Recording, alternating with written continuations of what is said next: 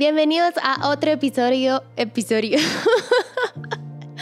episodio de Corazón de Luna. Em, esta vez solo estoy yo con ustedes compartiendo. Eh, mm, Juan Diego grabó unos videos, también unas prédicas y unas enseñanzas que se las súper recomiendo, vayan a verlas. Y la semana pasada también grabé otro solita yo también, por si lo quieren ir a ver. Eh, Dios me habló mucho con ese versículo y espero que que Dios también te hable a ti. Em, en fin, hoy también voy a estar con ustedes. Em, no sé si todavía para cuando salga este video vamos a tener café, pero es el último batch que vamos a tener, así que nos pueden apoyar eh, con este último batch y también nos pueden ayudar eh, compartiendo estas, estos mensajes, suscribiéndote, dale like y mm, empezamos, ¿sí? Eh, el día de hoy voy a estarles compartiendo de un tema que titulé ¿Qué quiere Dios de mí? Y la verdad es que cuando puse este, este, esta pregunta o, el, el, título de este mensaje, es que al final pues Dios quiere todo de nosotros, pero mm, creo que hay algo que, que Dios me mostró en este versículo que se los quiero enseñar. Y vamos a ir a la palabra de Dios. Y les voy a leer Isaías 43, 18 al 19. Dice así. No os acordéis de las cosas pasadas, ni traigáis a memoria las cosas antiguas. He aquí que yo hago cosa nueva, pronto saldrá a luz, no la conoceréis otra vez. Abriré camino en el desierto y ríos en la soledad. Si llevas tiempo eh, siendo cristiano, conociendo a Jesús y leyendo la Biblia, creo que este versículo tal vez ya lo leíste. Y les quiero abrir mi corazón hacia el Antiguo Testamento. Eh, me va a súper vulnerable, pero eh, no me gustaba mucho leer el... No me gustaba, no, ni siquiera voy a poner el mucho. No me gustaba leer el Antiguo Testamento.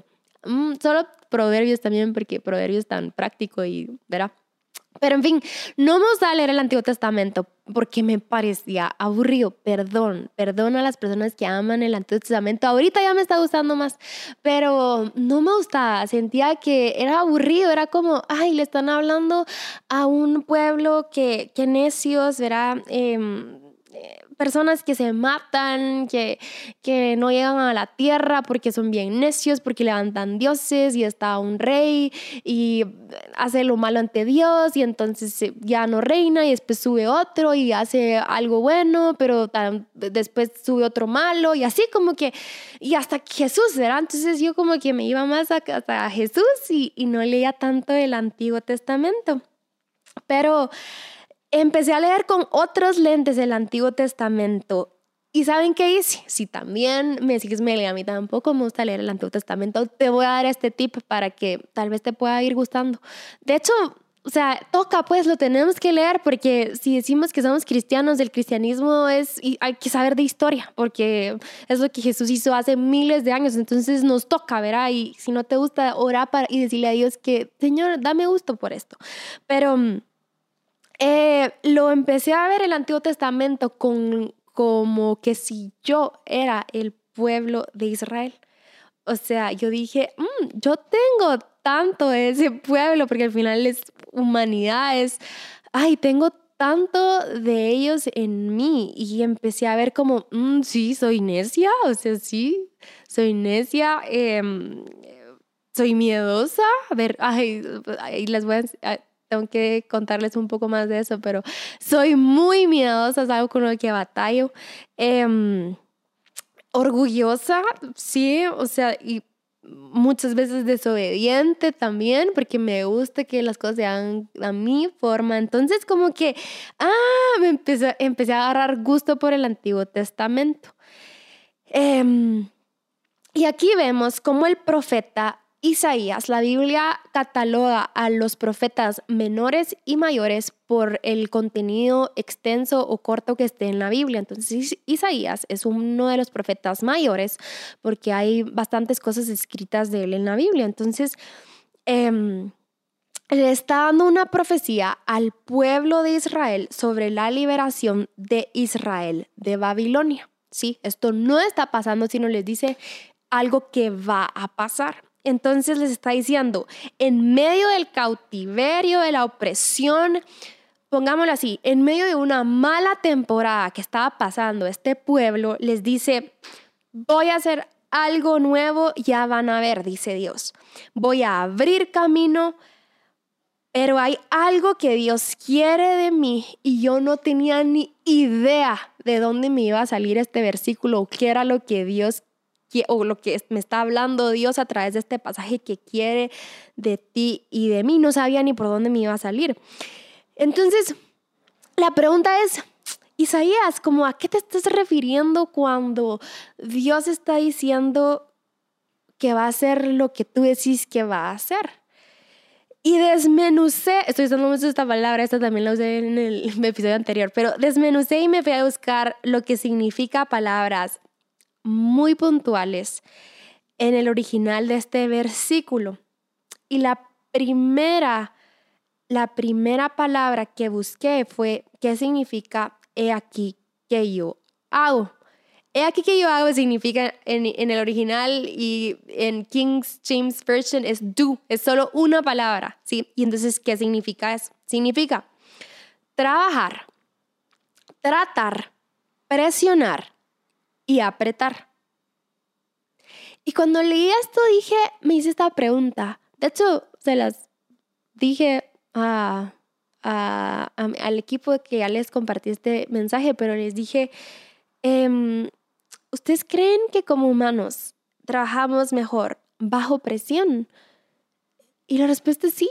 O sea, cuando a ti te dicen, o cuando a mí me dicen, lo voy a poner en mí, cuando me dicen, Melissa, tienes que entregar esto para el lunes, yo sí o sí lo tengo que entregar para el lunes. Entonces, si es domingo, pues yo tengo que ver cómo le hago porque el lunes lo tengo que entregar pues espero que sean responsables, ¿verdad? Y eso es lo que se espera. Pero sí, y, si, y a comparación de que si no te, si a mí no me dicen una fecha, es, yo soy mucho de calendarios y marcar y así, si no me dan una fecha, ni siquiera lo voy a marcar en el calendario. Entonces tal vez que hay en el tintero de repente, si, si me lo piden, a lo mejor y lo va a tener o a lo mejor no. Entonces, de cierta forma, sí trabajamos mejor bajo presión y les voy a contar algo que me pasó eh, con el tema de mm, del deporte que hacemos con mi esposo, con Juan Diego. Hacemos CrossFit. Si ustedes no saben qué es CrossFit, se los súper recomiendo, de verdad es para todos, es para todos. Y si decís, ay, Meli, no me gusta el gimnasio, a mí tampoco me gustaba hasta que hasta, a este deporte, pero en fin, como todos los deportes, eh, tiene su día que tú lo amas y el día que tú, que tú lo odias, literal. Y yo no he sido una persona deportista hasta que me encontré con CrossFit. O sea, yo de chiquita como que tuve mi tiempo de natación, me metieron para que no me ahogue, ¿verdad? Y lo aprendí, pero ya, o sea, no, no era aquello de que yo te diga, la pasé años de años en natación, no, sino solo como que, ya saben, aprendí ya de ahí tuve mi época de karate y como a las dos primeras colores de cintas, pero no te, no, no te puedo decir, llegué a la negra y la doble, no sé qué, no sé cuántas hay, la verdad, pero tampoco hice eso. Entonces, y, y, mucho creo que mis papás tampoco son deportistas. Mi mamá es muy disciplinada al día de hoy con su ejercicio, pero de banda, ya saben, pero no tal cual de un deporte. Entonces creo que, ¿verdad? No era algo tan importante en mi familia como sí lo es en la nuestra con Juan Diego. y Juan Diego sí viene en un contexto donde él ha sido bastante deportista, él se ha consagrado a deportes y, y la cosa es que me ayudó mucho este deporte. En fin, les cuento esto porque llegué a estancarme.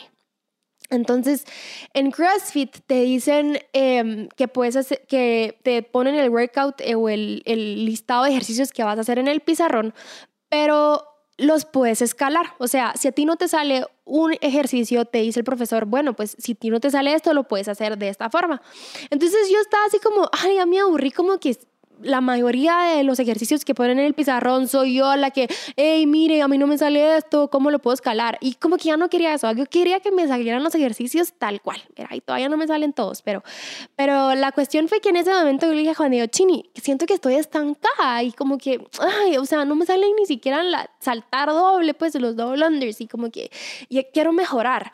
Entonces me dijo, va, hablámosle a Cristian. Cristian e, es uno de, los entrenadores donde nosotros entrenamos, es uno de los dueños también y mm, es ese hombre, o sea, es su, su carácter es bien como no sé si tosco, como, como, va, hay que hacerlo, démosle, como ya saben, esa personalidad de tosca, pues, y ya solo hay que hacerlo, ya. Entonces, eh, yo había visto que él estaba dando clases y yo dije, ah, ah, Juan Diego me dijo, hablemosle a Cristian y yo, va. Em, entonces le hablamos y pues hablamos de 12 sesiones, de un mes con entrenamiento con él, ¿verdad? Entonces empecé a ir y miren, o sea, él me sacaba tanto el jugo y a la séptima clase yo ya no quería ir. Mí a Juan Diego y le dije, Chini, de hecho iba manejando para, para el box y le dije, mi amor, ya no quiero ir, ya no, le dije, ya iba, ¿verdad? Pero ya no quiero, o sea, es que esto de verdad es, eh, es, es bien es bien duro y ya no quiero esto. Y me dijo, o sea, mi amor, ya, ya lo pagamos, pues, o sea, ya te tienes que terminar, vamos, dale, son 12 clases y esta es la séptima, dale, vamos. Entonces, como que va, colgué, no sé, tal vez lo llamé pensando que me iba a decir como, no sé, cómo como, como dejarme tirar la toalla, pero no lo hizo, gracias a Dios. La cosa es que con Cristian y como que ahí iba con, como que Dios necesitaba que mi entrenador como, no, hombre, dele, usted puede, algo así, pero él no es así, entonces como que yo y yo así como, la hoy no me siento bien y, o sea, ignoró mis palabras, pues. Entonces como, empezamos, toca esto y esto y esto. Y de, del, mucho, cuando empezas el, el, calentamiento, pues normalmente subas un poquito para ya empezar bien el, el, tu, tu entreno normal. Pero en estas sesiones de, personales con él, desde el, desde el calentamiento yo sudaba mucho, sudaba, sudaba mucho. Y mm, me recuerdo que ese día nuevamente estaba sudando un montón, pero empecé a llorar. empecé a llorar porque decía, ¿quién me está trayendo acá? ¿Por qué me metí esto yo solita, pues? Y como estaba sudando mucho, dije, esto se va a camuflajear de esta forma. Entonces solo me secaba la frente y me secaba las lágrimas y, y sacaba mi, mi, como que mi cabeza de la camisa, ¿verdad? Y según yo no se dio cuenta, pero él se dio cuenta. Y empecé el entreno. Y cuando leía el entreno, miren, estaba muy fuerte. Soy muy, tengo muy mala memoria, pero lo que sí, no sé qué ejercicios hice, pero estaba demasiado fuerte. Y me empezó a dar náusea. Entonces yo le dije a Cristian, Cristian, tengo náusea. Y me dice, eh, esas palabras tan duras y me dice, eh, si usted quisiera vomitar, ni siquiera le daría tiempo de decirme que tiene náusea, vomitaría ahorita. Y yo, ah, la gran, o sea, ¿por qué no hay un poquito de piedad en este hombre? Pues la cosa es que seguí y creo que volví a llorar y solo no quería. Y terminé con migraña y hasta ese momento él se preocupó porque le dije, mire, estoy viendo de aquí a acá borroso. Y me dijo, pero ¿qué más siente? Y yo, no, solo esto. Ah, eh, y luego la cabeza, no, todavía no. Eso puede ser migraña. Vaya, se o sea, ya, había terminado, pues. Y de, efectivamente me dio migraña, me dio migraña y me duró un día, fue horrible. Pero, ¿por qué te cuento esto? Porque sí mejoré. Mejoré bajo esa mega presión. Mejoré, mejoré bastante. Y aquí Dios nos está diciendo, estoy trabajando, estoy tratando, estoy presionando y estoy apretándolos. Ahora, hay, una, hay un recurso súper bueno que se los recomiendo que se llama Biblia Paralela. Pones en internet bibliaparalela.com y te sale este recurso que es genial. Menciona de este pasaje un versículo paralelo, o sea, de, Isaías 43, em, 18, menciona paralelo 2 Corintios 5, 17, donde Pablo le está dando un mensaje de reconciliación y transformación y suena un poquito parecido a Isaías y dice así, y se los voy a leer en The Message, lo traduje en español y dice, em, ahora miramos hacia adentro y lo que vemos es que cualquiera que esté unido al Mesías comienza de nuevo, es creado de nuevo. La vieja vida se ha ido, una nueva vida brota. Míralo. Miramos hacia adentro, eso fue mi parte favorita. Ahora miramos hacia adentro. Tú y yo, si estamos, si decimos que estamos unidos a Dios, que yo sé que sí, miramos hacia adentro. Nos toca ver hacia adentro. Em, y sigue diciendo, em, he aquí que yo hago cosa nueva. Entonces ya vimos que el, el he aquí yo hago es que está trabajando con nosotros para hacer cosa nueva. Y esa cosa nueva es fresca. Si algo le gusta a Dios, es que tú y yo tengamos cosas frescas, siempre, ¿sí? O la mayoría del tiempo cosas frescas. Y creo que es tan lógico porque a uno no le gusta ni siquiera comer algo no fresco, pues, o sea, es más rico lo fresco. Entonces, les está diciendo, voy a hacer algo nuevo con ustedes, cosa nueva con ustedes. No lo que ya vieron que hice, y de hecho hasta hace mención a lo que él ya hizo porque lo quiere volver a hacer. Pero les está diciendo, no quiero hacer como ustedes lo que hice hace unos meses atrás, no quiero que se queden en lo que hicieron hace unas semanas atrás, hace unos años atrás, y nos, lo está diciendo a ti, a mí también, hey, qué bueno que te fue muy bien en tu trabajo hace un año, qué bueno que te fue en tu matrimonio hace un par de meses y lograste solucionar lo que tenías que solucionar, qué bueno que pudiste hacer ese emprendimiento de hace un par de años o hace unas semanas, qué bueno que, que pudiste tener lo que tuviste en tu conferencia de hace años o lo que lograste en el pasado, qué bueno que ya ya pudiste hacer todo eso. Pero, y para lo único que te voy a recordar todo eso que hiciste, para decirte, quiero volverlo a hacer contigo. De ti y de mí, Dios quiere cosas frescas. Fresco. Lo de hoy, fresco. Lo segundo es, sigue diciendo, em, he aquí que yo hago cosa nueva, pronto saldrá a luz. Ese pronto saldrá a luz eh, significa crecer. Eso significa crecer. Em, y uno de estos dos puntos, porque no hay crecimiento sin presión. No existe un crecimiento si no hay presión. Tú creces cuando está presionado tu jefe quizás te delegó cosas, más cosas porque lo que tú entregaste fue bueno, te está presionando, pero te hizo crecer. Yo no hubiera podido crecer si no me someto a esta presión de este entrenador eh, para mejorar. No hubiera podido crecer en este deporte. Y me, me voy a ir con, con, con, ejemplos muy puntuales de la Biblia. Antes, eh, hasta, hasta lo pueden ver en las plantas, pues, o sea, ni siquiera una planta puede crecer si no tiene esa presión que tiene que hacer la tierra y la semilla para que crezca y para que salga una planta. Pero eh, otros, otros ejemplos que se me vienen es, no hubiera habido un pueblo libre sin la presión que vivió Moisés con el faraón. Eh, Gedeón, la presión que tuvo de salir a pelear. Abraham, la presión que tuvo de sacrificar a su hijo. Y miren, vaya si ese hombre no creció, o sea, es el padre de la fe. Y mm, no hubiera habido el David que es sin la presión que tenía con Saúl. Y mm, el que más me gusta es Jesús. La presión que tuvo al entregarse por amor a nosotros. Y aquí está lo que te quiero enseñar. Si se te olvida estos dos puntos, no importa, pero esto no se te puede olvidar. El tercer punto sigue diciendo Isaías en esta profecía. Otra vez abriré el camino en el desierto y ríos en la soledad.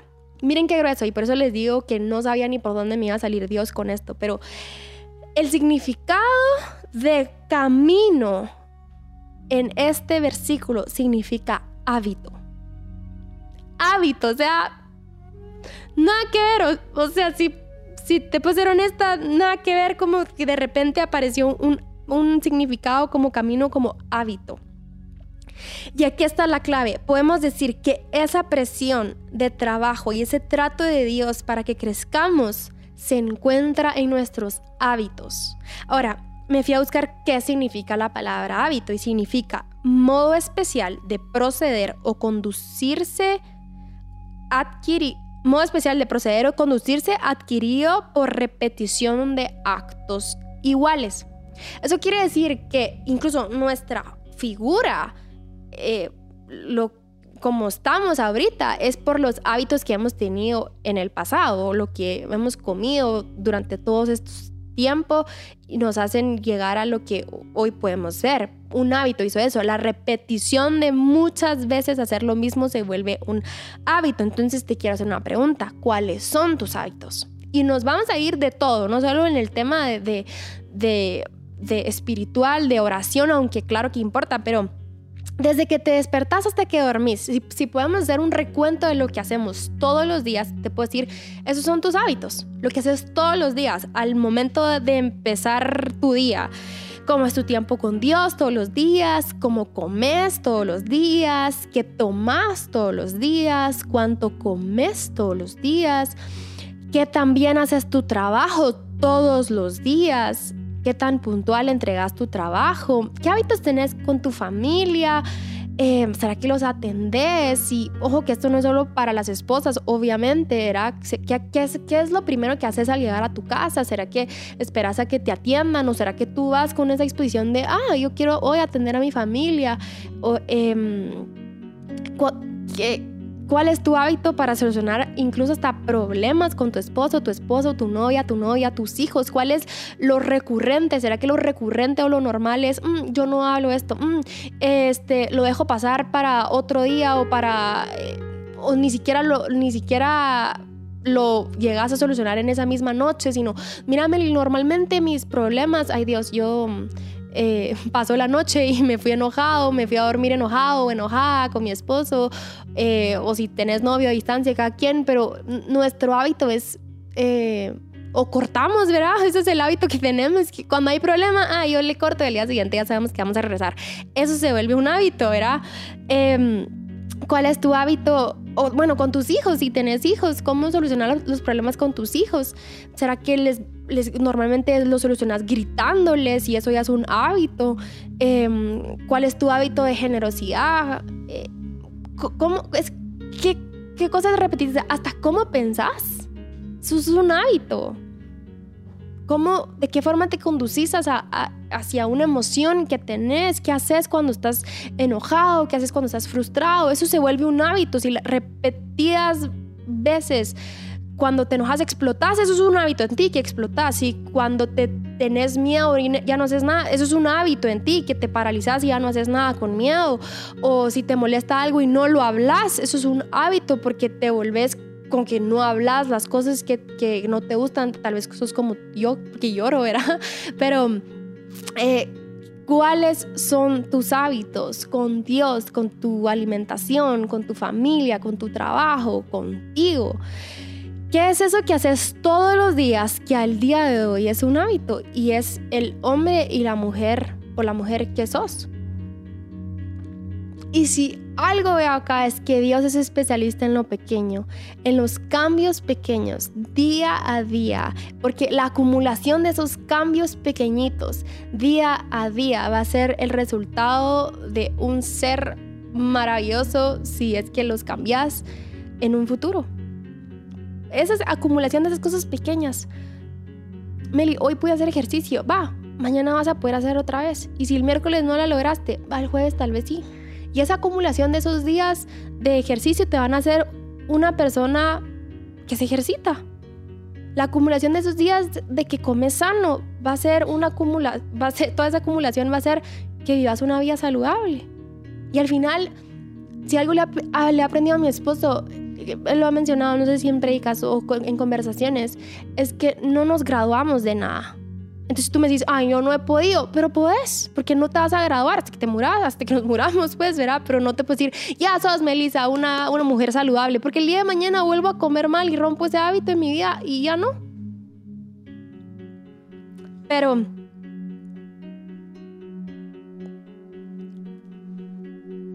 cobra sentido Cobra sentido saber en dónde está Dios trabajando y presionándome y apretándome para hacerme crecer si le pongo atención a mis hábitos. cobra sentido. Y al final es un ciclo porque em, tal vez ya vas a poder llevar esa vida saludable, pero después va a ser que va a trabajar en tu pensamiento, después va a ser que va a trabajar en tu forma de solucionar problemas, después, o sea, Dios sigue trabajando con nosotros y así va a ser. Así va a seguir siendo. Y parte de esto me caía el 20 y me ponía a pensar, ay, si de algo debemos de rendir cuentas es de nuestro hábito también de, de nuestras disciplinas, de orar. O sea, es que mucho se resuelve ahí, pues. Mucho, mucho. Obviamente ir y hacer también, ¿verdad? Pero, pero termino con esto. Em, Isaías dice, otra vez abriré camino en el desierto y ríos en la soledad. Río significa prosperidad. Dios quiere que vivamos tú y yo una vida próspera y eso no solo implica económicamente. Prosperar es que estés bien en todas las áreas de tu vida. Y Dios empieza desde adentro. Dios empieza desde adentro como, mm, ¿qué hábitos tenés que desaprender? Porque incluso tal vez las traes desde tu casa. Ya tenés, estás casado tal vez y las traes desde tu casa. En mi casa fíjate que no hacían verduras, entonces yo tampoco. ¿Qué hábitos tenés que desaprender? ¿Y qué hábitos tenés que empezar a implementar en tu vida?